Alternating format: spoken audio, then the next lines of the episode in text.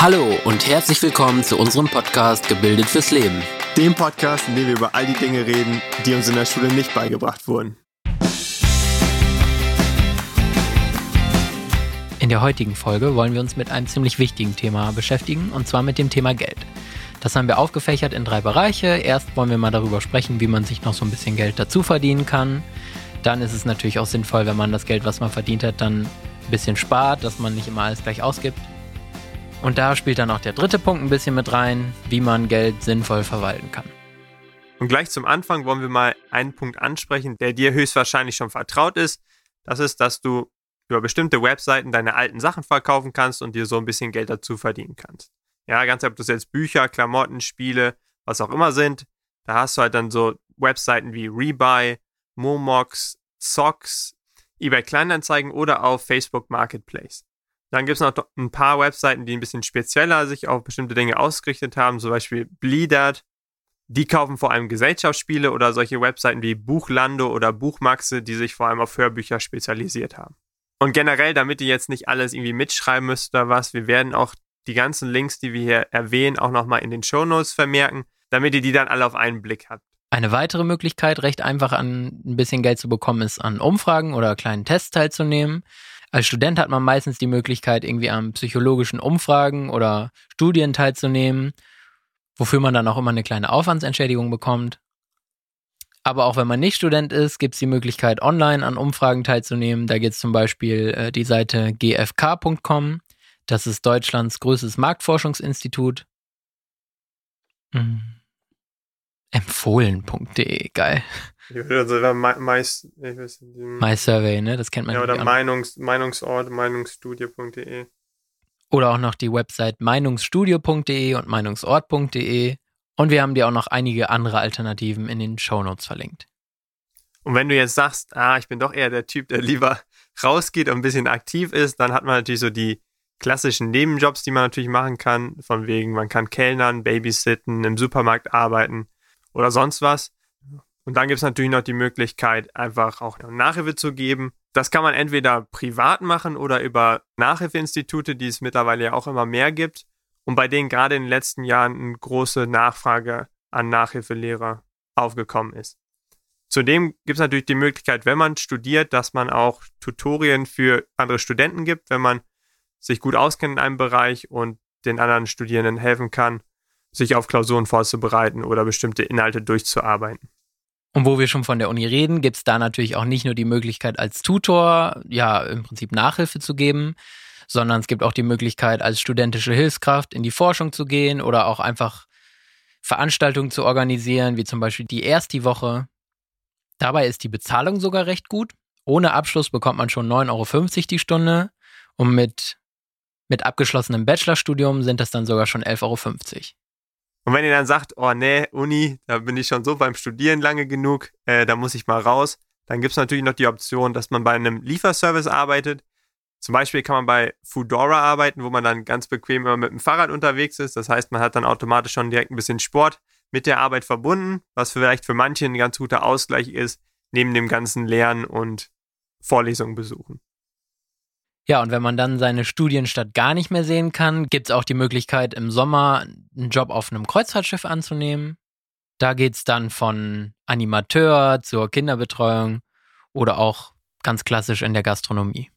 Und wenn du aber dann doch vielleicht eher so der Typ bist, der lieber im Lokalen bleibt, vor Ort, dann gibt es natürlich immer noch die Möglichkeit, einfach bei den Nachbarn Rasen zu mähen oder Schnee zu schippen. Da kann man sich auch mal ein paar Euro dazu verdienen. Oder ansonsten kann man auch einfach mal bei Seiten wie eBay Kleinanzeigen, nebenjob.de, minijobs.info gucken. Da findet man auch eine Vielzahl an potenziellen Nebenjobs, die man in seiner Region erledigen kann. Und ein Medium, das gerade hierbei oft unterschätzt wird, ist halt die lokale Zeitung, weil gerade eher auch ältere Leute immer noch so die Zeitung lesen, kann man da, wenn man selber eine kleine Anzeige schaltet, auch häufig Kontakt mit Leuten aufnehmen, die vielleicht jemanden brauchen, der im Garten hilft und regelmäßig den Rasen mäht. Ich habe zum Beispiel auch in unserer lokalen Zeitung vor einiger Zeit eine Anzeige geschaltet, dass ich Nachhilfe anbiete. Und das hat auch gar nicht lange gedauert. Da hat man direkt ein, zwei Leute gefunden, die quasi Interesse daran haben. Dadurch hat man dann ganz leicht den Kontakt aufgebaut. Ein weiterer Bereich, der häufig unterschätzt wird, das ist das Geldverdienen mit dem eigenen Körper. Damit meinen wir natürlich nur im medizinischen Sinne, ne? nicht sowas wie Prostitution. Ich hoffe, du hast da jetzt nicht gerade dran gedacht. Ähm, Falls doch, versautes Stück. okay. ähm, weil es gibt halt wirklich im medizinischen Bereich viele Möglichkeiten, um ja, mit seinem Körper Geld zu verdienen. Ich will dir mal kurz eine kleine Beispielgeschichte erzählen. Ich habe zum Beispiel einen Freund von mir, der geht regelmäßig zum Blutspenden oder Plasmaspenden und dadurch finanziert er sich quasi seine Supermarkteinkäufe. Im Detail sieht das dann wie folgt aus. Bei den Blutspenden ist es so, dass innerhalb von einem Jahr Frauen viermal und Männer sechsmal Blut spenden dürfen. Und für eine sogenannte Vollblutspende, das sind 500 Milliliter Blut, bekommt man in der Regel zwischen 15 und 25 Euro. Das sind dann im Schnitt schon bis zu 100 Euro im Jahr. Bei der Plasmaspende ist die Aufwandsentschädigung sogar noch etwas höher als bei der Blutspende. Und da variiert das je nach Anbieter so zwischen 25 und 40 Euro. Rechnet man also so mit einer Vergütung von ungefähr 30 Euro für eine Blutplasmaspende, die man sogar rund 40 Mal im Jahr durchführen kann, so kommt man auf rund 1200 Euro pro Jahr. Also man könnte quasi schon vom Nebenjob Plasmaspender sprechen. Und dann gibt es noch eine etwas speziellere Spende, das ist die Thrombozytenspende. Im Prinzip ist das auch nichts anderes als eine Blutspende, nur dass das Blut dann anders weiterverarbeitet wird. In dem Fall entnimmt man die Thrombozyten, das sind halt die sogenannten Blutplättchen. Die Thrombozytenspende ist allerdings etwas spezieller, deswegen muss man da vorher schauen, ob man dafür auch geeignet ist. Und sie dauert auch etwas länger, so ja ein bis anderthalb Stunden sollte man da schon an Zeit mitbringen. Eine Sache, worauf man bei diesen drei Spendenformen allerdings achten muss, ist, dass es eine Höchstanzahl an Spenden gibt. Und zwar ist es so, dass insgesamt maximal 60 Spenden im Jahr aus diesen drei Spendenformen in Kombination geleistet werden dürfen. Und um den medizinischen Bereich jetzt nochmal abzuschließen, haben wir noch zwei Punkte uns überlegt, die man natürlich auch in Betracht ziehen könnte. Einerseits für Männer interessant, man kann natürlich sein Sperma spenden. Dafür kriegt man zwischen 30 und 50 Euro pro Spende. Das kann man sogar jede Woche machen. Allerdings möchtet ihr wahrscheinlich nicht 5000 Kinder haben. Deswegen ist interessant darauf zu achten, dass man sich irgendwelche wissenschaftlichen Institute aussucht, die, die das Sperma nur in einem wissenschaftlichen Sinne analysieren. Wobei da meistens darauf geachtet wird, dass das Sperma auch wirklich eine hohe Qualität hat. Aber wenn man das dann mal so hochrechnet, kann man da, wenn man jetzt jede Woche spenden gehen würde, auch ein paar tausend Euro im Jahr verdienen. Und wenn ihr wirklich die Wissenschaft nochmal richtig unterstützen wollt, dann könnt ihr auch eure Scheiße spenden. oh, das ist geil. Man kann das einfach nicht ernst rüberbringen. wenn ihr noch eine richtig dicke Wurst legen wollt. Oh nein. Einen großen Beitrag leisten. okay, das ist gut. Ja, und wenn ihr dann wirklich einen großen Haufen zur wissenschaftlichen Forschung beitragen wollt, dann könnt ihr auch noch eine gemeinnützige Organisation unterstützen. Die nennt sich givepoop.org. Ja, den Rest könnt ihr euch denken. Ziemlich scheiße, das Unternehmen. Wenn euch das allerdings zu skurril ist, dann gäbe es auch noch die Möglichkeit, in die USA zu reisen. Und da kann man dann sein braunes Gold verkaufen. Da kann man fünfmal die Woche, äh, ja, wo muss man denn da hin? In das Labor nach Massachusetts gehen und seinen Stuhlgang verkaufen. Dadurch kriegt man tatsächlich satte 250 US-Dollar pro Woche und das sind dann 13.000 US-Dollar im Jahr. Und Openbium legt noch eine oben drauf. Sie vergeben Preise an Spender, die die meisten Proben einreifen, den größten Haufen abliefern, etc. Geil. Okay.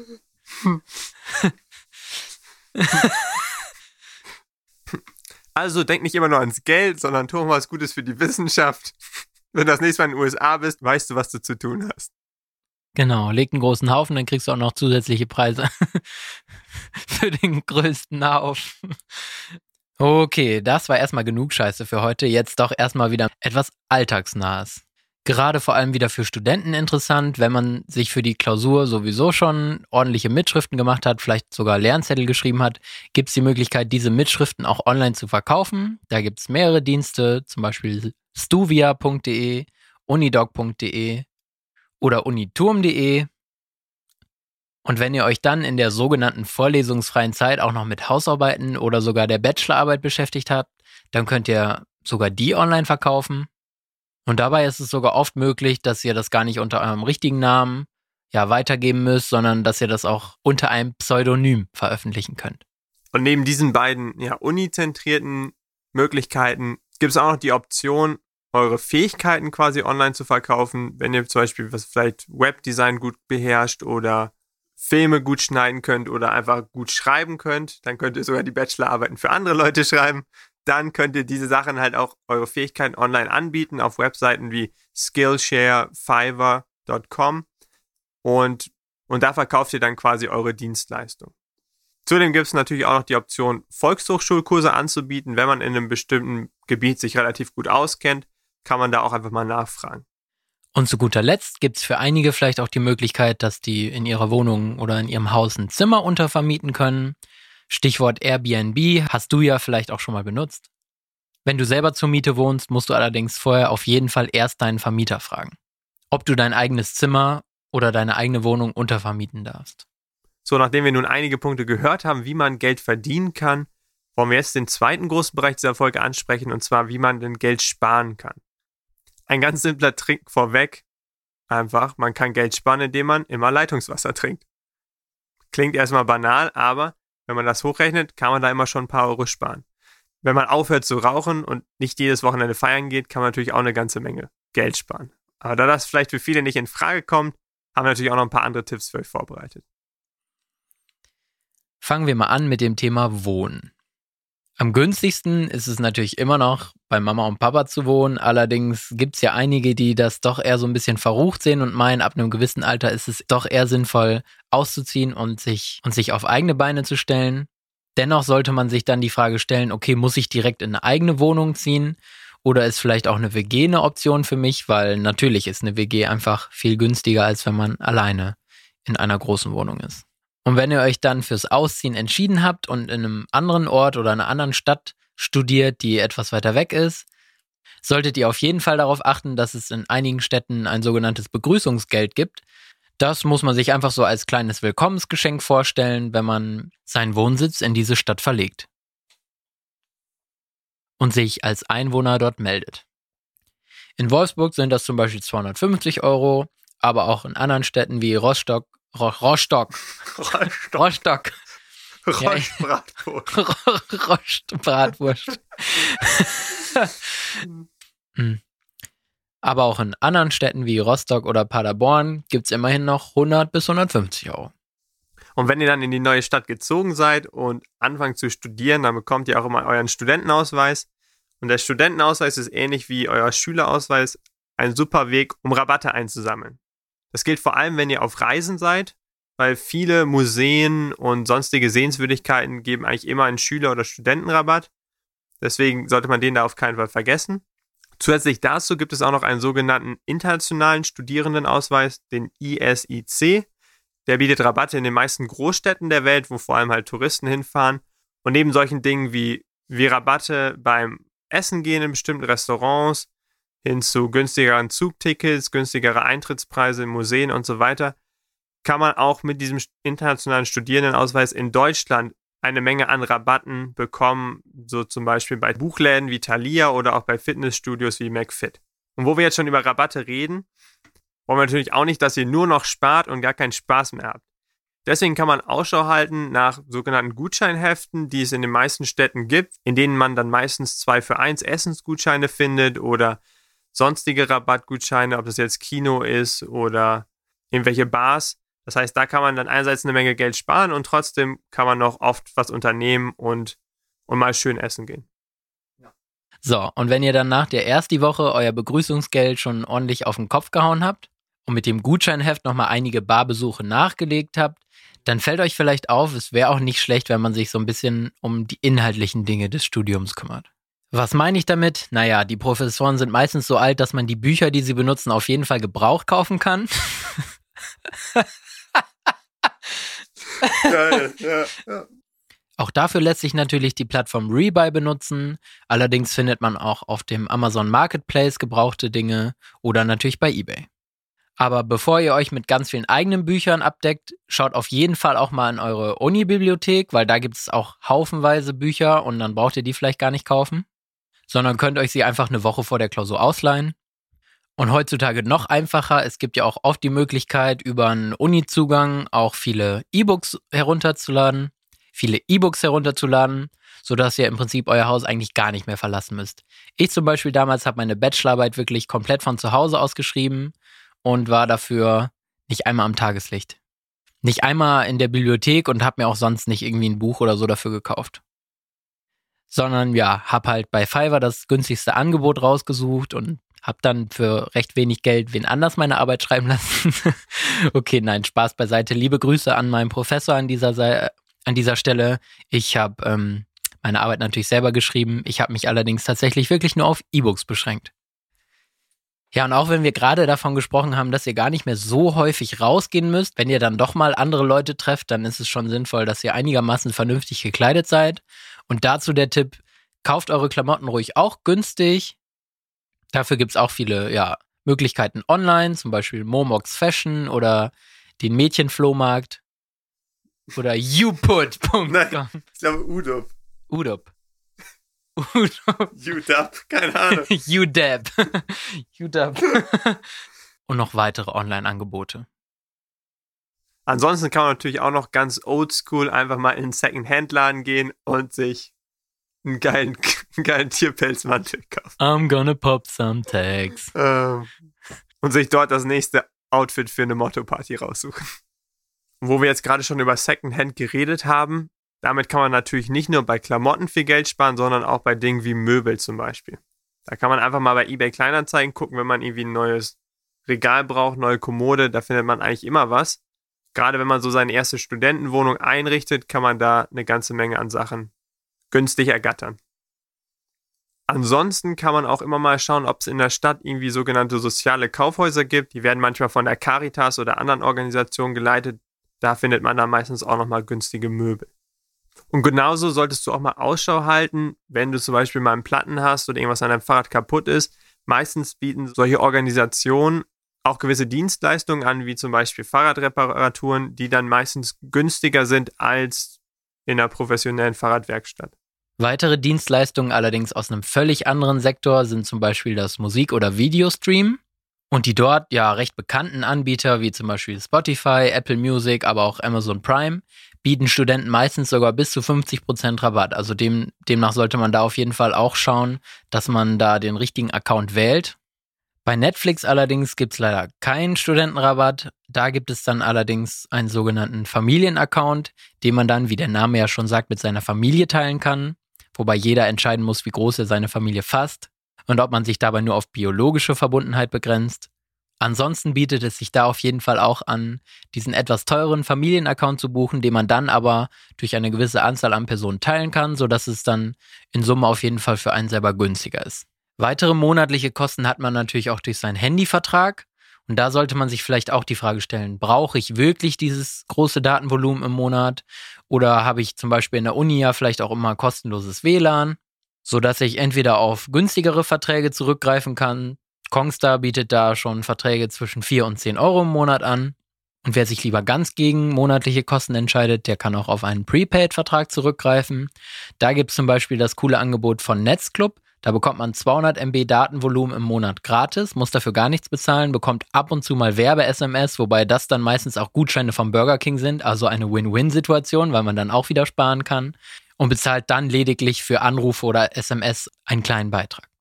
Also wenn du jetzt gerade überlegst, deinen Anbieter zu wechseln, schau auf jeden Fall auch darauf, ob es da irgendwelche Prämien gibt oder ob du vielleicht am Anfang sogar ein bisschen gratis Guthaben abgreifen kannst. Und wo wir schon über monatliche Verträge und Gratisguthaben reden, kann man natürlich auch immer auf die berüchtigten Probeabos zurückgreifen. Das heißt zum Beispiel viele Zeitschriften sowie Spiegel, Fokus und so weiter, die bieten meistens immer für Leser Probeabos an und das halt gerade vor allem für Studenten. Das gleiche gilt auch für Dienste wie Audible zum Beispiel, wo man sich Hörbücher anhören kann. Da kann man, wenn man sich da anmeldet, da kann man sich ein bis zwei Hörbücher gratis runterladen oder dann gibt es natürlich noch die Anbieter wie Sky, Netflix, Maxdome, wo man meistens immer einen Probemonat bekommt. Das Wichtige ist hierbei natürlich, dass man sich direkt, wenn man sowas abschließt, schon mal einen Reminder in den Kalender setzt, wann man das denn kündigen muss, damit sich das dann nicht automatisch verlängert. Und auch wenn wir euch in der letzten Episode gesagt haben, es reicht nicht, auf Check24 die Versicherung zu vergleichen. Also bei Zeitungsabonnements oder Handyverträgen ist das schon eher möglich. Und ganz allgemein ist es sowieso immer sinnvoll, sich Testberichte oder auch Meinungen von anderen zu Produkten oder Verträgen vorher durchzulesen. Aber wie immer gilt auch hier, dass man nicht auf den großen bunten Kaufen-Button klicken soll, sondern dass man auf jeden Fall vorher auch erst noch das Kleingedruckte lesen muss. Und wenn ihr dann mal wieder online unterwegs seid, um ein neues Handy zu kaufen oder um eure nächste Reise zu planen, dann sollte man auf jeden Fall bedenken, dass es bestimmte Anbieter gibt, so wie, wie zum Beispiel getmore.de oder äh, shop.de mit Doppel-O. Das sind quasi Anbieter, über die man dann Geld zurückbekommt, immer so drei bis fünf Prozent, wenn man jetzt zum Beispiel über ihre Partner Sachen bucht. Da sind da meistens auch Firmen dabei wie Booking.com, Expedia oder Thalia, Bücher.de oder auch verschiedene Handyanbieter. Das heißt, da kriegt man dann einen kleinen Prozentanteil, den man bezahlt hat, zurück. Und wenn ihr euch dann für das nächste Reiseziel entschieden habt und euren Flug buchen wollt, dann ist ja häufig noch eine Kreditkarte vonnöten und die könnt ihr dann im besten schon gleich im Verbund mit einem kostenlosen Girokonto beantragen. Da bietet die DKB, die Deutsche Kreditbank oder die Commerzbank häufig Aktionen an, bei denen man dann ein solches kostenloses Girokonto abschließen kann und manchmal bekommt man dabei sogar noch eine Prämie bei der Neueröffnung, quasi ein Begrüßungsgeld. Passt dabei aber auf jeden Fall auf, wenn du eine richtige Kreditkarte und keine Prepaid-Kreditkarte hast, die du vorher aufladen musst, dass die Zinsen, wenn du im Minus bist, echt verdammt hoch sind. Also ist so eine Kreditkarte auf keinen Fall ein Weg, um sich irgendwie Geld zu leihen, wenn man mal wieder ein bisschen mehr ausgeben möchte, sondern wirklich nur dazu da, um mit dem Geld, was man hat, zu bezahlen und auch nur das auszugeben. Also achte darauf, dass du auch wirklich nur das ausgibst, was du jeden Monat zurückbezahlen kannst. Und wo wir hier jetzt schon über Bankkarten und Kreditkarten reden, gibt es natürlich auch die sogenannten Bonuskarten. Die gibt es zum Beispiel einerseits bei dem Dönerladen um die Ecke, wo man, wenn man zehn Döner gekauft hat, einen gratis kriegt. Oder auch bei Eisdielen hat man das häufig. Ansonsten bieten ja auch zum Beispiel Airlines oder die Deutsche Bahn so Bonusprogramme an, wo man quasi Punkte ansammeln kann und dann im Nachhinein irgendwelche Prämien bekommen kann. Prämien gibt es natürlich auch mit der Deutschlandkarte oder der Payback-Karte, die ist den meisten von euch wahrscheinlich eher vertraut. Dadurch kannst du dann nach einer gewissen Zeit, wenn du einige Punkte angesammelt hast, einfach mal dein Einkauf bezahlen und somit wieder ein bisschen Geld sparen. Wenn ihr schon zum Supermarkt geht, könnt ihr manchmal einiges an Geld sparen, wenn ihr zum Beispiel kurz vor Ladenschluss in den Supermarkt geht, weil man dann häufig Obst, Gemüse oder auch Brot und Brötchen am Abend deutlich günstiger bekommen kann, weil der Supermarkt diese Produkte dann am nächsten Tag nicht mehr verkaufen kann. Abschließend gibt es noch einen großen Punkt, auf den wir in einer nächsten Folge noch genauer eingehen werden, und das ist die Steuererklärung. Denn auch da gibt es die Möglichkeit, Steuern zu sparen und, und auch zum Teil einiges Geld zurückzubekommen. So, mittlerweile hast du jetzt ja eine ganze Reihe an Tipps gehört, mit denen du nicht nur Geld sparen kannst, sondern auch etwas extra Geld dazu verdienen kannst. Jetzt kommt natürlich die Frage auf, ja, was machst du denn jetzt am besten mit diesem ganzen überschüssigen Geld? Mit der dicken Kohle. Du kannst jetzt natürlich sagen, oh, ich gönne mir jetzt erstmal richtig was Schönes und gehe eine Runde shoppen oder gehe lecker essen. Aber bevor du dein hart verdientes bzw. hart erspartes Geld für Konsumgüter oder Freizeitaktivitäten auf den Kopf haust, solltest du noch ein paar Dinge in Bezug auf die eigene Geldverwaltung im Kopf behalten. Deswegen wollen wir uns mit dir noch einmal kurz die Frage stellen, wie gehe ich eigentlich sinnvoll mit dem Einkommen um, was ich jeden Monat erhalte? Stell dir vor, dein Einkommen ist wie ein Fluss aus Geld, ja, oder wie eine Pipeline und von diesem begrenzten Geldfluss müssen verschiedene Töpfe gefüllt bzw. bezahlt werden. Das heißt leider auch, wir können nicht unser gesamtes Einkommen für Dinge ausgeben, die uns nur Spaß machen. Ja, woran liegt das? Ganz klar. Zuerst muss jeder nämlich erstmal mit dem Geld, das er oder sie jeden Monat bekommt, seine monatlichen Fixkosten bezahlen. Fixkosten, was ist das? Naja, die Kosten, die jeden Monat gleich sind und immer wieder auftreten. Das ist quasi unser erster Topf, der auf jeden Fall gefüllt werden muss. Dazu zählen dann solche Dinge wie die Miete und die Nebenkosten, aber auch sowas wie Versicherungen, die GEZ-Gebühren, der Internetanschluss und später, wenn man dann sein eigenes Haus hat, kommen nochmal ein paar weitere wichtige Dinge dazu. Falls man sich dann zum Beispiel schon ein Haus gekauft hat und dadurch dann ja auch Schulden auf sich genommen hat, muss man monatlich die vereinbarten Raten zurückzahlen. Das heißt, hier haben wir auch schon wieder Fixkosten. Gerade wenn man studiert, kann es hilfreich sein, sich den Semesterbeitrag durch sechs zu teilen, weil man den ja einmal im halben Jahr bezahlen muss, sodass man auch hier auf monatliche Fixkosten kommt, die man dann direkt jeden Monat zur Seite legt, sodass man zu Beginn des neuen Semesters gar nicht erst davon überwältigt wird, diese 300 bis 400 Euro dann auf einen Schlag bezahlen zu müssen. Zusätzlich zu den Fixkosten, auf die man leider nicht verzichten kann, gibt es dann natürlich noch einige Dinge, auf die man notfalls vielleicht doch verzichten könnte. Sowas wie den Handyvertrag, das Fitnessstudio, Netflix und so weiter. Und wo wir gerade schon von Konsum sprechen, sind das zwar keine Fixkosten, aber trotzdem sollte man es im Kopf behalten, dass man auch jeden Monat seine Kreditkartenausgaben wieder begleichen muss.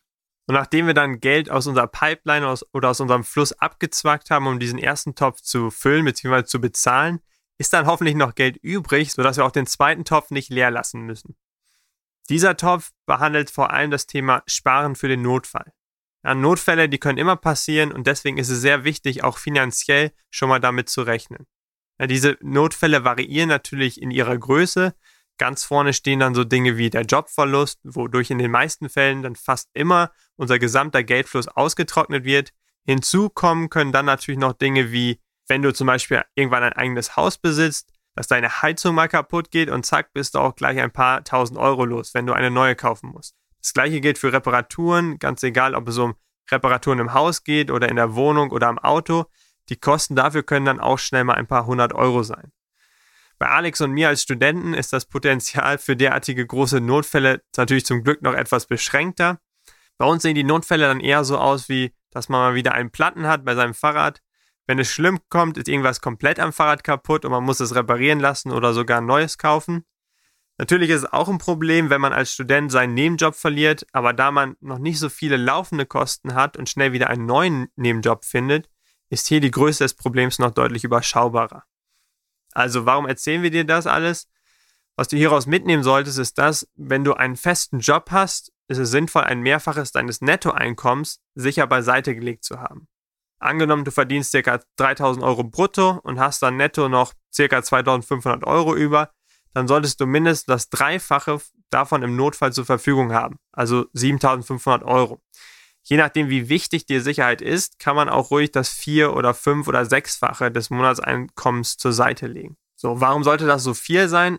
Nun ja, wenn du deinen Job verlierst, kannst du somit deine laufenden Kosten für einen längeren Zeitraum decken und somit hast du viel mehr Zeit und mehr Chancen, in Ruhe dich nach einem neuen Job umzusehen. Das gleiche gilt auch für Reparaturen. Es wäre ärgerlich, wenn man für so etwas extra einen kleinen Kredit aufnehmen muss, da diese meistens sehr hohe Zinsen verlangen. Bei Studierenden fällt der Betrag natürlich deutlich geringer aus. Ich persönlich habe für den Notfall einen Topf mit ca. 500 Euro beiseite gelegt. Davon kann ich meine Fahrradreparaturen bezahlen, aber auch notfalls einen neuen Laptop, wenn mein alter kaputt geht. Äh, als Student ist ein kaputter Laptop durchaus ein Notfall, weil ohne Laptop kann man keine Präsentation machen und keine Hausarbeiten schreiben und man wäre an der Uni echt aufgeschmissen. Wichtig ist dabei, dass wenn ihr etwas aus diesem Topf rausnimmt, um irgendeine Reparatur zu bezahlen zum Beispiel, ist danach die erste Priorität immer wieder diesen Topf aufzufüllen, damit wenn ein neuer Notfall kommt, der Topf nicht komplett leer ist.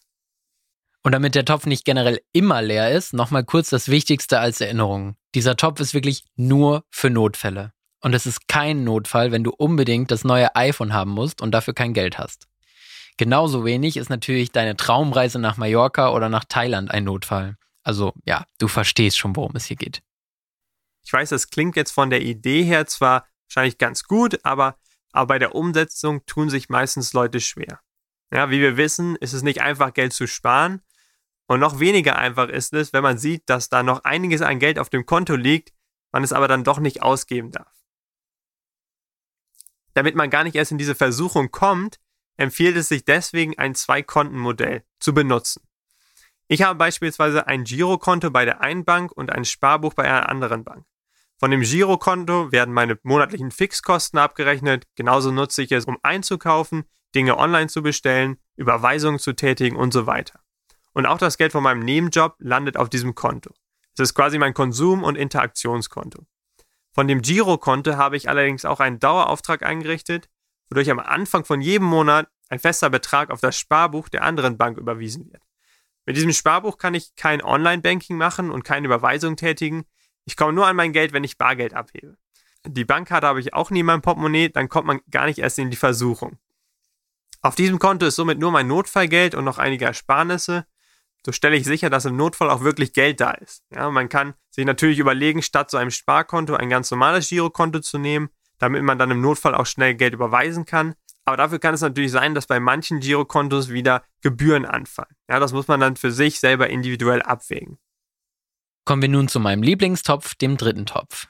Wir haben also jetzt unseren Topf für Fixkosten abgedeckt, wir haben einen Teil unserer Schulden zurückbezahlt Und wir haben unser zweites Konto für den Notfall aufgestockt. Mit dem Geld, was jetzt noch übrig bleibt, kannst du nun ganz individuell verfahren. Zum Beispiel kannst du einen Teil des Geldes für Sachen ausgeben, die dir Spaß machen oder Dinge, die du dir schon immer mal kaufen wolltest, wie zum Beispiel das neue iPhone. Oder du kannst einen Teil des Geldes spenden und somit anderen und dir selber eine Freude machen. Oder du versuchst dein Geld zu vermehren und nein, damit meinen wir nicht Glücksspiel, sondern du kannst es in Aktien, Anleihen, Fonds, Immobilien und so weiter anlegen um deinen Lebensstandard auch in Zukunft noch halten zu können oder vielleicht sogar zu verbessern. Wenn du gerade gedacht hast, hä, Aktien ist doch auch nur ein Glücksspiel. Ja, okay, mit dieser Frage, mit dem Thema Geld investieren, werden wir uns in einer zukünftigen Folge nochmal beschäftigen und versuchen, dir die Chancen und Risiken einer solchen Geldinvestition näher zu bringen. Dein Umgang mit dem dritten Topf hängt also vor allem mit deinen finanziellen Zielen ab. Was willst du dir später einmal leisten können? Was ist dir wichtig? Und da du ja in dieser Folge eine ganze Menge an Tipps und Hinweisen gehört hast, will ich jetzt nochmal das Wichtigste einmal zusammenfassen, damit du über diese Folge nicht nur sagst, oh, das war ja ganz spannend und interessant, sondern dass du auch wirklich konkrete Dinge aus dieser Folge mitnehmen kannst, die du dann auch in der Praxis umsetzt. Deswegen würden wir dir vorschlagen, mit den folgenden konkreten Schritten anzufangen.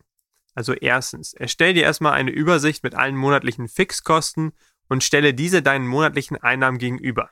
Ja, wenn du Geld sparen willst, überleg dir, ob du auf einige dieser monatlichen Kostenpunkte ganz verzichten kannst oder ob du sie reduzieren bzw. teilen kannst. Zum Beispiel einen günstigeren Handyvertrag abschließen oder die Netflix-Gebühren mit deinen WG-Mitbewohnern teilen. Als zweiten Schritt solltest du auf jeden Fall ein Notfallkonto oder ein Sparkonto eröffnen, auf das du jeden Monat einen festen Betrag überweist. Am besten per Dauerauftrag, damit du es auch nicht vergisst. Und dann als abschließender dritter Punkt würden wir vorschlagen, dass du dir jeweils drei von den Tipps raussuchst, wie du zum einen extra Geld sparen kannst und wie du zum anderen Geld verdienen kannst. Und zu diesen überlegst du dir dann einen konkreten Plan, wann und wie du sie in die Praxis umsetzen wirst. Ja, und damit sind wir am Ende der heutigen Folge angekommen. Wir hoffen, dir hat die Folge gefallen und wie immer würden wir uns natürlich über dein Feedback freuen. Was hat dir gut gefallen? Was hätte man vielleicht noch verbessern oder vertiefen können? Und welche Tipps würdest du der Liste vielleicht noch hinzufügen? Schreib uns wie immer gerne per Mail an tim.gebildetfürsleben.de oder alex.gebildetfürsleben.de.